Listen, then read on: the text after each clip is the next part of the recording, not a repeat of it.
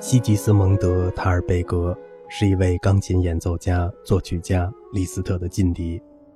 贝尔法斯特的音乐会经纪人员害怕钢琴受损，拒绝为塔尔贝格提供一架三角钢琴。他能在舞台上演奏的只有一架又小又破的立式钢琴。于是他决定报复这个小气的经纪人。他的表演获得了满堂彩，尽管没有三角钢琴，观众依然激动不已。当塔尔贝格走上舞台演奏最后一曲时，他悄悄地对我父亲说：“现在对钢琴说再见吧。”演出结束后，这可怜的乐器再也发不出声音了。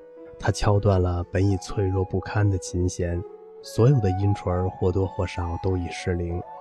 当那经纪人检查着破烂时，咆哮道：“我就知道，如果我给他店里最好的琴，就是这样的下场。”